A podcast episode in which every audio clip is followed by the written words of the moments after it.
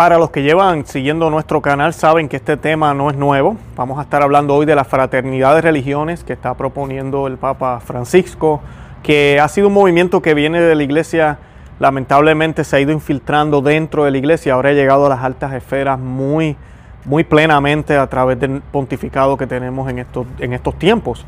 Y pues es posible que, que podamos tener a un musulmán, un judío y un católico orando y que esa oración sea el mismo Dios. Es posible eso, es posible que también tengamos un hindú, un budista y tal vez un satánico orando y que porque oramos estamos cumpliendo con ese deber, le damos comida a los pobres y nos amamos, o sea que nos tratamos bien y ya con eso estamos perfectamente bien. Pues ese es el camino de la fraternidad que proponen eh, muchos líderes de la iglesia, que proponen la agenda mundial, porque claro, no debe haber una sola religión, no puede haber una verdad, eh, es mejor que haya múltiples verdades y cada cual feliz con su, eh, con su cosa, como decimos. Y ese es el problema que estamos viendo ahora. Y hace poquito, hace dos días, el día antes de la Epifanía, eh, como parte de este programa que el Papa Francisco tiene con las peticiones mensuales, salió el video y este video es dedicado a la fraternidad, al servicio de la fraternidad, la intención del Papa, enero 2021. Hoy yo les voy a estar mostrando, si no me lo han quitado, les voy a estar mostrando el video para que lo puedan ver en español. Y también les voy a estar mostrando el video del 2016 para que vean cómo esto ya lleva tiempo. En este del 2016, el Papa Francisco dice que todos somos hijos de Dios. Todos, los budistas, los judíos. Todo esto obviamente es contrario a lo que dicen las Sagradas Escrituras, es contrario a lo que dice el Magisterio, es contrario a lo que dice el Catecismo de la Iglesia Católica. Antes de comenzar, yo quiero hacer la salvedad. Aquí nosotros creemos que tenemos Papa y se llama el Papa Francisco, lo amamos y oramos por él. Pero cuando vemos este tipo de mensaje ambiguo, donde hay confusión, donde no se dice la verdad, tenemos que hablar.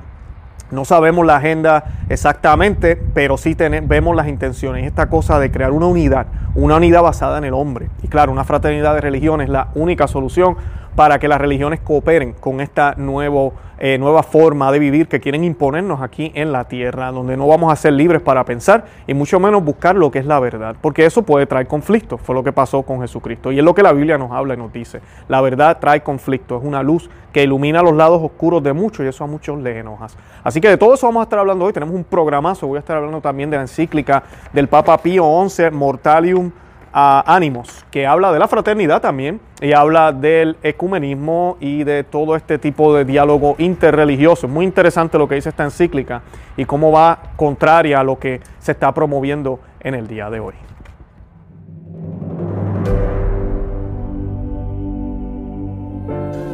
Al rezar a Dios siguiendo a Jesús, nos unimos como hermanos con los que rezan siguiendo otras culturas, otras tradiciones y otras creencias. Somos hermanos que oramos. La fraternidad nos lleva a abrirnos al Padre de todos y a ver en el otro un hermano, una hermana, para compartir la vida, para sostenerse mutuamente, para amar, para conocer. La Iglesia valora la acción de Dios en las demás religiones, sin olvidar que para nosotros cristianos la fuente de la dignidad humana y de la fraternidad está en el Evangelio de Jesucristo. Los creyentes debemos volver a nuestras fuentes y concentrarnos en lo que es esencial, lo que es esencial de nuestra fe, la adoración a Dios y el amor al prójimo.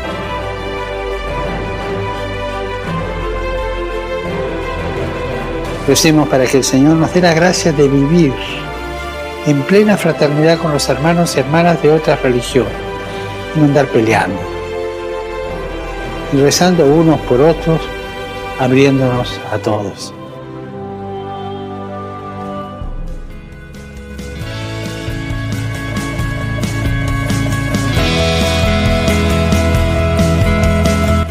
Bienvenidos a Conoce, Ama de tu Fe. Este es el programa donde compartimos el Evangelio y profundizamos en las bellezas y riquezas de nuestra fe católica. Les habla su amigo y hermano Luis Román y quisiera recordarles que no podemos amar lo que no conocemos y que solo vivimos lo que amamos. Nos dicen las sagradas escrituras. Jesús les dijo, yo soy el camino y la verdad y la vida. Nadie viene al Padre sino por mí. Esta cita está tomada del Evangelio de San Juan 14, eh, capítulo 14, versículo 6. Y en el día de hoy vamos a estar hablando de eso. Si Jesús es el camino, la verdad y la vida, ¿cómo es posible que podamos ver que las personas pueden llegar a Dios sin tener a Cristo en su vida? ¿Cómo es posible que digamos que las otras religiones tienen el mismo Dios, pero no profesan a Cristo? Pero yo tengo entendido lo que me han enseñado a mí, lo que dice el catecismo de la Iglesia Católica y lo que dice las Sagradas Escrituras, que Dios es uno solo, es una sola persona, ¿verdad? Un solo Dios, disculpen, con tres personas, un solo Dios, tres personas, pero es un solo Dios. Él es trino, nos dicen las escrituras, nos dicen las sagradas escrituras, nos dice el catecismo de la Iglesia Católica. O sea que si tenemos otro Dios que nunca se hizo hombre y nunca dio la vida por nosotros, si tenemos otro Dios que ni siquiera eh, eh, eh, es similar al nuestro, pero es un Dios, es uno solo, como la religión profesa uno solo. Si tenemos una religión que todavía está esperando a que ese Dios se haga hombre y reniega de los que dicen que este se hizo hombre, y que ese Cristo, ese Jesús es el Mesías. Y si tenemos otra religión que dice otras cosas de Cristo, lo ponen como un profeta y critican e inclusive han asesinado en el pasado y todavía lo hacen en algunos lugares en el mundo a los que profesan que Jesús es el Señor. Entonces, ¿cómo es posible que digamos que si oramos los tres juntos, eh, tenemos, glorificamos al mismo Dios? Y no me tomen a mal, yo creo que tenemos que tener eh, cordialidad entre ambas comunidades, entre todas estas comunidades y religiones. Tiene, tiene que haber cordialidad, tiene que haber en un sentido una tolerancia, pero la tolerancia no da la razón. Eso no significa que ellos tienen la razón.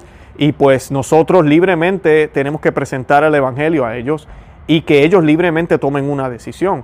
Pero la actitud que se está tomando ahora es que ellos están bien también, que no importa, que nosotros como católicos no nos tenemos que preocupar por ellos. Y cuando leemos las escrituras vemos todo lo contrario por parte de los eh, apóstoles, por parte de los primeros mártires. Vemos como San Pedro, lo primero que le decía a todo el que le preguntaba, ¿y qué hacemos? Después de ese gran discurso que dio el día de Pentecostés, bueno, arrepiéntanse, bautícense, clamen que el Señor, ¿verdad?, es el Mesías. E, esa es la solución. Y eso es el mensaje que tenemos que estar llevando, es el mensaje que dio San Esteban y lo mataron a, pie, a, piedrazo. Fue una muerte horrible, convirtiéndose en el primer mártir. Así que es, esas son lo, lo, que vemos en las escrituras. Y también lo vimos también en la historia. Lo vemos en diferentes documentos desde los padres de la iglesia al principio de los primeros siglos. Está muy bien documentado. Y en diferentes concilios se fue ratificando, ratificando el mismo mensaje. Y pues hoy yo les tengo una encíclica que es curioso porque es el mismo, prácticamente el mismo día. Eh, hace, hace varios años ya, 1928. Fue un 6 de enero que el Papa eh, Pío XI eh, publicó este documento. Y pues voy a hablar un poquito de él, no lo voy a leer completo, pero les voy a dejar el enlace para que lo lean. Antes de comenzar, yo quiero que hagamos un Padre Nuestro para encomendar este programa al Señor, a Jesucristo, a nuestro Salvador. Esta oración la vamos a hacer en el nombre del Padre y del Hijo y del Espíritu Santo. Amén. Pater noster, in celi, sanctificetur nomen tuum, avenia regnum tuum, fiat voluntas tua, sicut in cielo et in terra. Pane nostrum quotidiano da nobis hodie, et venite nobis debita nostra, sicut et nos dimitimus debitoribus nostris, et denos en tucas en tentaciones, se libranos lo malo. Amén. Padre nuestro que estás en el cielo, santificado sea tu nombre, venga a nosotros tu reino, hágase tu voluntad así en la tierra como en el cielo. Danos hoy nuestro pan de cada día. Perdona nuestras ofensas, como también nosotros perdonamos a los que nos ofenden. No nos dejes caer en la tentación y líbranos del mal. Amén. Santa María, ora pro nobis, in nomini Patri et Filii Spiritus Sancti. Amén. Amén. Bendito sea Dios, bendito sea el nombre de Jesús, bendita sea su eh, Santísima Madre. Y pues hoy vamos a estar hablando de este tema. Ojalá ya hayan visto el video. Si no lo vieron, fue porque no me dejaron subirlo en YouTube. Eh, pues así que les pido disculpas. Pero en el video lo que vemos mayormente son tres personas, una católica, se ve que es católica porque tiene un rosario, está orando. Vemos también un judío que tiene el kippah encima de la ¿verdad? De, su cabeza y una eh, musulmana eh, que está haciendo lo que ellos hacen, que honestamente no, no, sé mucho de esto, pero es la que colocan el, el, como una alfombra, una sábana en el piso y hacen esas oraciones que eh, usualmente hacen. así que eso es claro ahí, vemos tres personas de tres distintas religiones y pues ellos se testean, ellos mandan un emoji con las dos manitos, eh, diciéndose como que ya oré, ya oré, y están todos contentos porque ya oraron. Y eh, luego de eso vemos esa fraternidad, que ellos tienen ese amor, y se van a servirle a los pobres. Básicamente son las imágenes que se están viendo mientras el Papa va diciendo lo siguiente. Él dice, al rezar a Dios siguiendo a Jesús nos unimos como hermanos con los que rezan siguiendo otras culturas, otras tradiciones y otras creencias. Somos hermanos que oramos. La fraternidad nos lleva a abrirnos al Padre de todos y a ver en el otro un hermano una hermana para compartir la vida o para sostenerse mutuamente, para amar, para conocer. La iglesia valora la acción de Dios en las demás religiones, sin olvidar que para nosotros cristianos la fuente de la divinidad humana y de la fraternidad está en el Evangelio de Jesucristo. Los creyentes debemos volver a nuestras fuentes y concentrarnos en lo que es esencial, lo que es esencial de nuestra fe, la adoración a Dios y el amor al prójimo, Recemos para que el Señor nos dé la gracia de vivir en plena fraternidad con los hermanos y hermanas de otra religión y no andar peleando y rezando y rezando unos por otros, abriéndonos a todos. Y esas son más o menos, esas son las palabras que, él eh, habla en el, en el video. Y pues yo quiero ir brevemente para que vean cuál es el problema con este mensaje. El primero, él empieza bastante bien al principio. Él dice, rezar a Dios siguiendo a Jesús, nos unimos como hermanos. ¿ok? Eso es cierto. Cuando le rezamos a Jesús entre cristianos por el bautismo, por ser hermanos de Cristo, nos convertimos en hijos de Dios. Y eh, sí, cuando oramos nos unimos a los hermanos, a todos, en Cristo Jesús. Pero luego dice que nos unimos con los que rezan siguiendo otras culturas y otras tradiciones y otras creencias. Y ya las imágenes pues empiezan a mostrar los otros individuos que no son católicos. Somos hermanos que oramos. Y pues aquí es donde está el problema. No podemos entusiasmar a la gente a orar solo por orar. Eso no es católico, eso no es cristiano. Y es lo que hemos estado viendo en este pontificado, inclusive este año, cuando él hizo la petición a todas las religiones para orar por el coronavirus. Eh, yo hablé de eso aquí y hablé cuál era el problema, porque no hay oración realmente que sea poderosa si no es en el nombre de Jesús. Si usted no ora en el nombre de Jesús, lo que usted está haciendo son palabras al viento, son palabras tal vez a demonios, son palabras que no tienen poder porque ni siquiera nada de lo que nosotros hagamos tiene poder, solo en Cristo Jesús. Pero la oración que cuenta es la que hacemos en el nombre de Él, en Cristo. En Cristo, para Cristo, en el Señor, para el verdadero Dios. O sea que, que un budista haga una oración, pues mira, se sentirá bonito, ellos lo harán porque es lo que piensan que es correcto. Yo no tengo que caerle a puños y patearlo y nada de eso. La persona quiere hacer lo que lo haga, él es libre, que haga lo que le dé la gana. Pero tú y yo sabemos honestamente que esa oración no sirve para nada, no hace nada porque no es para el verdadero Dios y no es en Cristo Jesús. Igual eh, un musulmán, igual también un judío, igual también un judío. Porque a pesar de que nuestra religión es el resultado del judaísmo, ellos, los que niegan a Cristo, se han convertido en qué? En anticristos, en anticristianos, lamentablemente. Sí sabemos, la iglesia nos habla de esto, de que muchos no saben, de que muchos los hacen por ignorancia. Yo no estoy hablando de si se salvan o no se salvan hoy. Yo estoy hablando de si es necesario que ellos sepan la verdad, de si es necesario de que ellos conozcan, de que hay eh, una manera de poder llegar a Cristo, una sola. Y yo la leí al principio hoy. Juan 14, 6 dice, yo soy el camino y la verdad y la vida. Nadie viene al Padre sino por mí. Y parece que al Papa Francisco y a muchos en la iglesia se les ha olvidado eso. ¿O será que Jesucristo está mintiendo? ¿O será que Jesucristo no es Dios entonces? Yo tengo que tomar estas palabras en serio, porque estas palabras vienen del Hijo de Dios, de Dios mismo hecho hombre. Y Él me está diciendo a mí, nadie llega al Padre si no es por mí, si no es por Él. O sea que estas oraciones no son válidas. Entonces, ¿por qué yo voy a promover que todas las religiones oren? como si nada, sin, sin dejarle saber que deberíamos estar orando todos unidos en Cristo. Esa es la verdadera fraternidad, que ahorita voy a estar hablando, eh, que, de verdad nos lleva al Padre. Porque miren lo que sigue aquí, dice el, Papa. La fraternidad nos lleva a abrirnos al Padre de todos y a, y, y a ver en el otro un hermano, una hermana, para compartir la vida o para sostenerse mutuamente, para amar, para conocer. La fraternidad. O sea que eh, y aquí el problema con esto es que están los términos eh, eh, volteados. ellos lo que ven es, primero es la fraternidad, primero es unirnos como hombres, como humanos, en esta casa común que vivimos, y luego tenemos que ver qué papel la religión que cada cual profesa puede contribuir a esa fraternidad. Ese es el orden en que ellos lo están viendo y es un orden errado. Pues se supone que veamos a Cristo primero, vayamos hacia Él y en Él tengamos una fraternidad como hijos de Dios, hermanos de Cristo en una sola iglesia y obviamente en un reino que no va a ser perfecto aquí en la tierra hasta que no, ¿verdad? Eh, todo termine por el pecado, pero que sea enfocado, centralizado en Cristo, que sea cristocéntrico, no en el hombre, no en la, en la humanidad, no en la ecología. Pero todas esas ideas se han infiltrado aquí y las tenemos completamente al revés. Él dice, la iglesia valora la acción de Dios en las demás religiones, sin olvidar que para nosotros los cristianos la fuente de la dignidad humana y de la fraternidad está en el Evangelio de Cristo. Y pues ahí arregló un poco, ¿verdad? Porque eso es cierto, nosotros sabemos que la fuente es Cristo, pero no podemos decir que esas gracias se manifiestan plenamente en las otras religiones también, o que no es necesario que ellos cambien.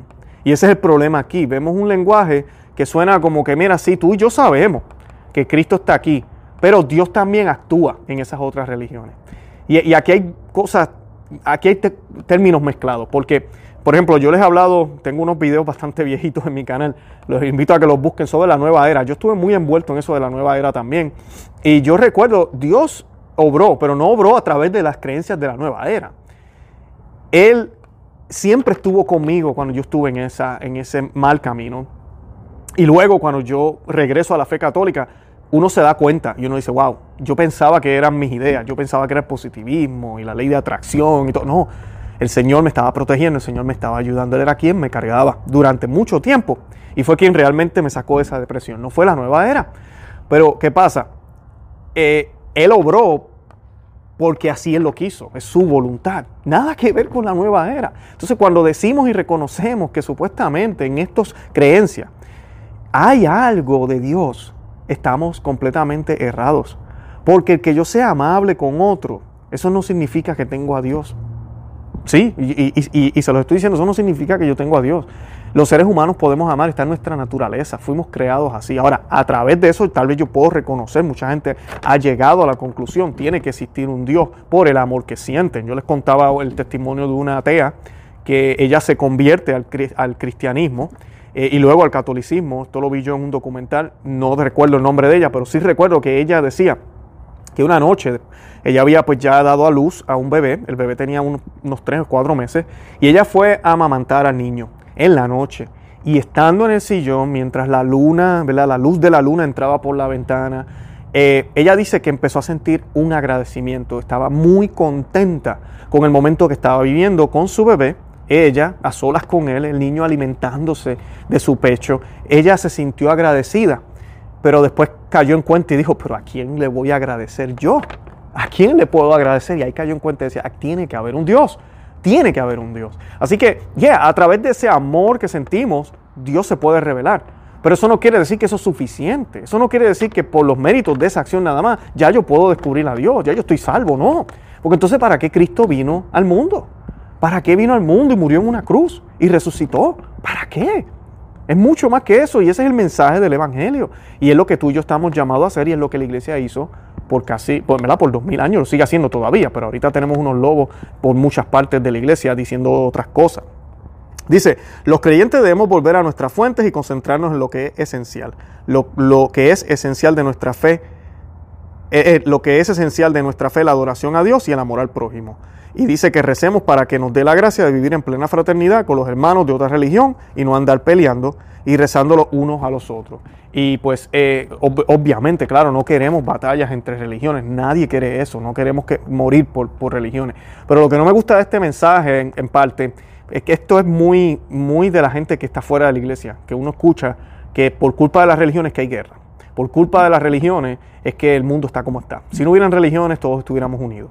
Y eso no es cierto. Si usted mira en la historia, la mayoría de la gente ha muerto por guerras y batallas que no tienen que ver nada con la religión. Nada con la religión. Y sí que si los, malos, los buenos tenían algún tipo de religión, sí lo tenían. Y que, que han habido guerras religiosas, también las han habido, no estoy diciendo que no. Pero no es que la mayoría de, de, los conflictos bélicos y problemas que han habido es por culpa de la religión. Eso no es cierto. Es una mentira que nos han tratado de imponer en los últimos siglos. Y pues ver un papa diciendo esto es como, como aceptar esa mentira, es como decir, ya sí es verdad, esto es un problema grave y tenemos que solucionarlo y lo mejor es esta fraternidad de religiones. Y no, ese no es el Evangelio. Definitivamente tenemos que llevarnos bien, definitivamente tiene que haber una comunicación cordial, debemos de, tratar de vivir eh, en conjunto y en comunidad y ayudarnos independientemente de lo que profese la otra persona, definitivamente. Pero yo no tengo que olvidar que realmente yo soy cristiano y yo mi deber es mostrar a Cristo y traerle discípulos a Él de una manera, ¿verdad? Con amor, con caridad, donde la otra persona pueda decidir, obviamente. Pero ese es el llamado que se nos hace. Y pues eh, la encíclica, que les quiero compartir aquí varios de los detalles, de Pío XI, se llama Mortalium Animos. Y es acerca de cómo se ha de fomentar la verdadera unidad religiosa. Él la, escribió, la, la, publicó el 6 de enero de 1928, o sea, para esta fecha también. Y empieza, comienza, disculpen, nunca quizás, como en los actuales tiempos, se ha apoderado del corazón de todos los hombres un tan vehemente deseo de fortalecer y aplicar al bien común de la sociedad humana los vínculos de fraternidad que, en virtud de nuestro común origen y naturaleza, nos unen y enlazan a unos con otros. Eso suena, ¿verdad? Muy actual. Pero sí, es cierto, hay, siempre ha habido ese deseo, siempre ha habido ese deseo en la humanidad. Y el Papa Pío XI continúa, porque no gozando todavía las naciones plenamente de los dones de la paz, antes, al contrario, estallando en varias partes discordias nuevas y antiguas, en forma de sediciones y luchas civiles, y no pudiéndose además dirimir las controversias, harto numerosas acerca de la tranquilidad y prosperidad de los pueblos, sin que intervengan en el esfuerzo y la acción concorde de aquellos que gobiernan los estados y dirigen y fomentan sus intereses. Fácilmente se echa de ver mucho más conviniendo todos en la unidad del género humano, porque son tantos los que anhelan ver a las naciones cada vez más unidas entre sí por esta fraternidad universal.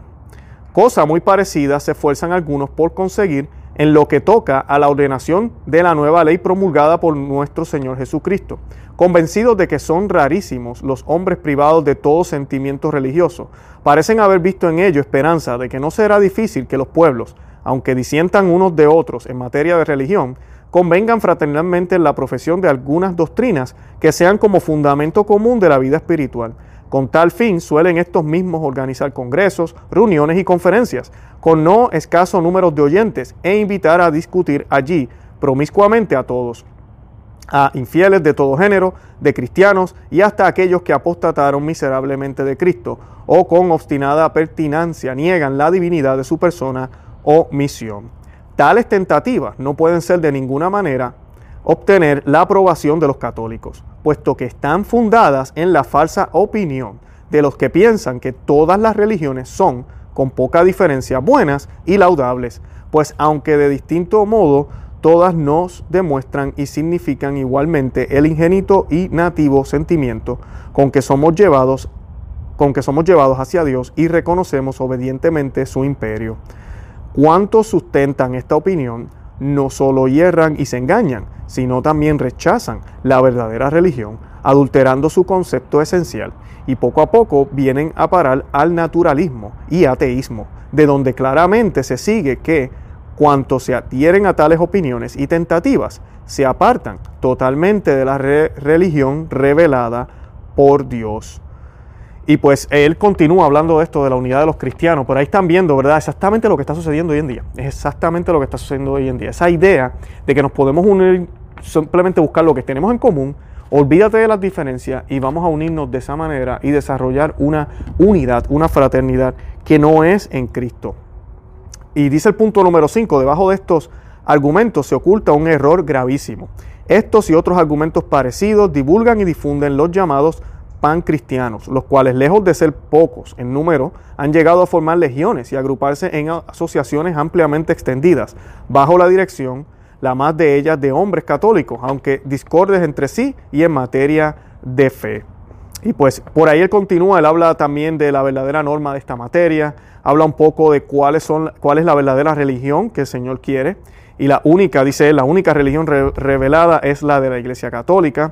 Eh, así que él habla muy claramente de esto, pero para aquel tiempo, en los años 20 eh, del siglo pasado, eh, ya estaban estos movimientos, ya estaban estas ideas de tratar de crear una fraternidad, de unir el mundo en la humanidad. Y pues no, eso es negar la verdad. Dice el punto número 10, la Iglesia Católica no puede participar en semejantes uniones. Siendo, siendo todo esto así, claramente se ve que ni la, ni la sede apostólica puede en manera alguna tener parte en dichos congresos, ni de ningún modo pueden los católicos favorecer ni cooperar a semejantes intentos. Y si lo hiciesen, darían autoridad a una falsa religión cristiana, totalmente ajena a la única y verdadera iglesia de Cristo.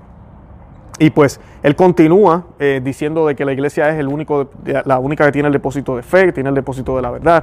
Eh, habla de que debemos estar dispuestos a dar la vida por esta verdad y que a mucha gente no le va a gustar, básicamente, es lo que nos dice el Papa Pío XI.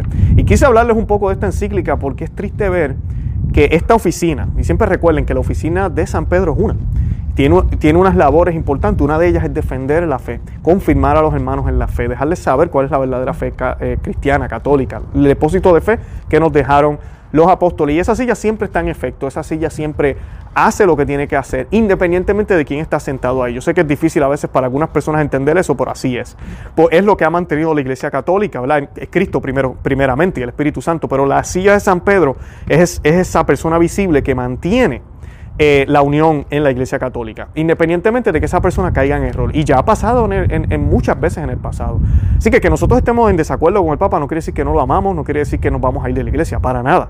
No quiere decir que pensemos que esto, que esto ya se acabó, que la Iglesia Católica se acabó, no, para nada. Al contrario, tenemos que mantenernos fieles a la Iglesia Católica, fieles al papado, pero entender y reconocer de que el Papa ahorita mismo está envuelto en unas eh, acciones que van en contra de lo que se dijo en el magisterio anterior, de lo que se ha dicho por casi dos mil años, de lo que siempre se dijo, de lo que dicen las escrituras. ¿Y qué tenemos que hacer tú y yo? Orar por él, orar por él. Y eso es lo más que podemos hacer, porque yo no tengo la el privilegio de poder hablar con él o irlo a visitar y dejarle saber. No, no puedo. Y yo dudo que él vea mis videos. Así que pues eso es lo más que podemos hacer, orar por él, interceder por él. No ponernos a hablar de que no tenemos papa, no ponernos a renegar y ponerle sobrenombre, no llamarle el anticristo. Ese tipo de actitudes no son cristianas. Y el que se desliga de la silla de San Pedro, mira, deja de ser católico. Así que tengan mucho cuidado con eso. Eh, tenemos que ser, resistir con fidelidad y mantenernos fieles a la iglesia todo el tiempo, sin ninguna duda. Pero mira, no ser ciegos y tener los pies en la tierra. Estamos en crisis. Y tenemos un problema en este pontificado. Así que hay que reconocerlo, no hacernos los locos como muchos han hecho, o defendiendo lo que es indefendible. Por favor, o sea, ya eso sería papolatría. Pensar que todo lo que él dice es perfecto, no importa lo que me diga. No, o sea, hay que mirarlo, hay que observarlo, tenemos que tener una actitud de, escuchar porque él es el Papa, pero, pero no, si va en contra de lo que dice la Escritura, si va en contra de lo que dice el magisterio, la tradición, pues yo no tengo ninguna obligación de escuchar este tipo de manifestación, este tipo de video. Simplemente, mira, pues, seguir orando y, de verdad que nos han tocado tiempos muy, muy difíciles. Y esto no ha empezado desde ahora. Yo les voy a mostrar un video, ojalá no me lo quiten. Si me lo quitan, pues disculpen. Pero el del 2016, para que vean que este diálogo interreligioso y esto de la unidad y la pluralidad de religiones y los distintos caminos, lleva tiempo ya en la mente del Papa Francisco. La mayor parte de los habitantes del planeta se declaran creyentes esto debería provocar un diálogo entre las religiones. No debemos dejar de orar por él y colaborar con quienes piensan distinto. Confío en Buda. Creo en Dios. Creo en Jesucristo. Creo en Dios, Allah. Muchos piensan distinto, sienten distinto, buscan a Dios o encuentran a Dios de diversa manera en esta multitud, en este abanico de religiones, hay una sola certeza que tenemos para todos. Todos somos hijos de Dios. Creo en el amor. Creo en el amor. Creo en el amor. Creo en el amor. Confío en vos para difundir mi petición de este mes que el diálogo sincero entre hombres y mujeres de diversas religiones conlleve frutos de paz y justicia. Confío en tu oración.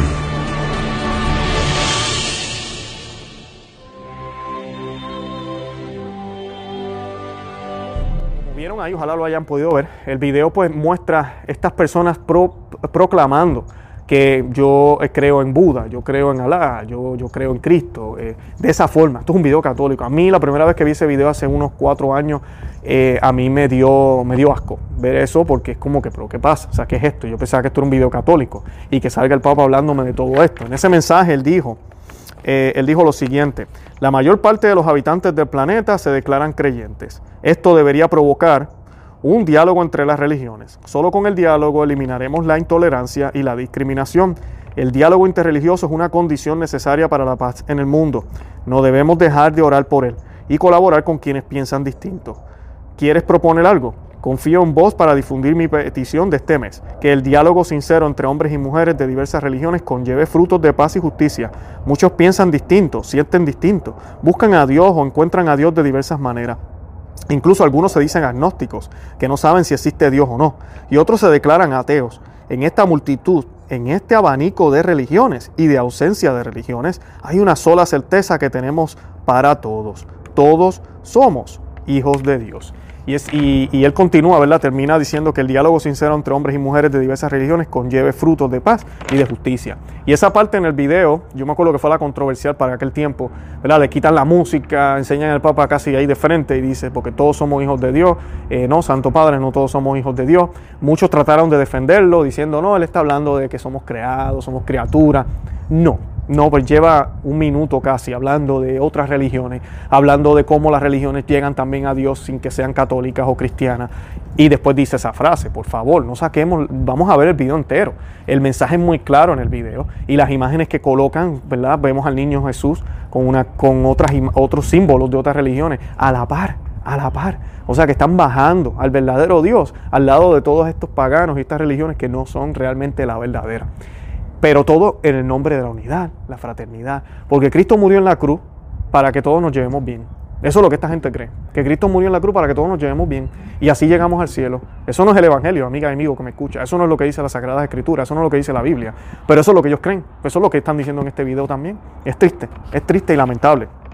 Juan, eh, Evangelio de Juan, capítulo 1, del 11 al 13 dice, a los suyos, a los suyos vino, y a los y los suyos no le recibieron, pero a todos los que le recibieron les dio el derecho de llegar a ser hijos de Dios, es decir, a los que creen en su nombre, que no nacieron de sangre, ni de la voluntad de la carne, ni de la voluntad del hombre, sino de Dios. A los bautizados, amiga y amigo que me escucha, a los bautizados. Eso está en Juan 1, 11 al 13.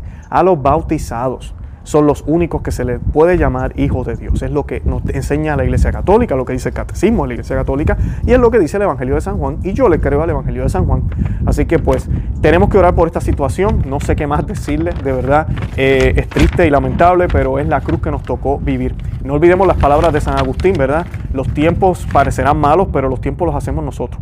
Así que a rezar el rosario, a seguir yendo a la misa y tomar esta cruz con amor. Yo creo que no hay mejor momento para ser católico que ahora. Ahorita mismo no hay mejor momento para ser católico que teniendo todas estas ovejas disfrazadas de, a mí, todos estos lobos disfrazados de ovejas, todas las controversias que hay aquí para allá, la confusión, eh, todo lo que está sucediendo a nivel mundial con la política, la finanza, eh, todo lo que está sucediendo, no hay mejor momento para ser católico que ahora. Este es nuestro martirio. Así que bendito sea Dios por eso. Yo los invito a que visiten nuestro blog, no se llama vivetufe.com, que se suscriban aquí al canal en YouTube, que lo compartan, que le den me gusta y que le dejen saber a otros que existimos. De verdad que los amo en el amor de Cristo. Feliz Navidad, feliz eh, Epifanía. Y nada, Santa María, ora pro nobis.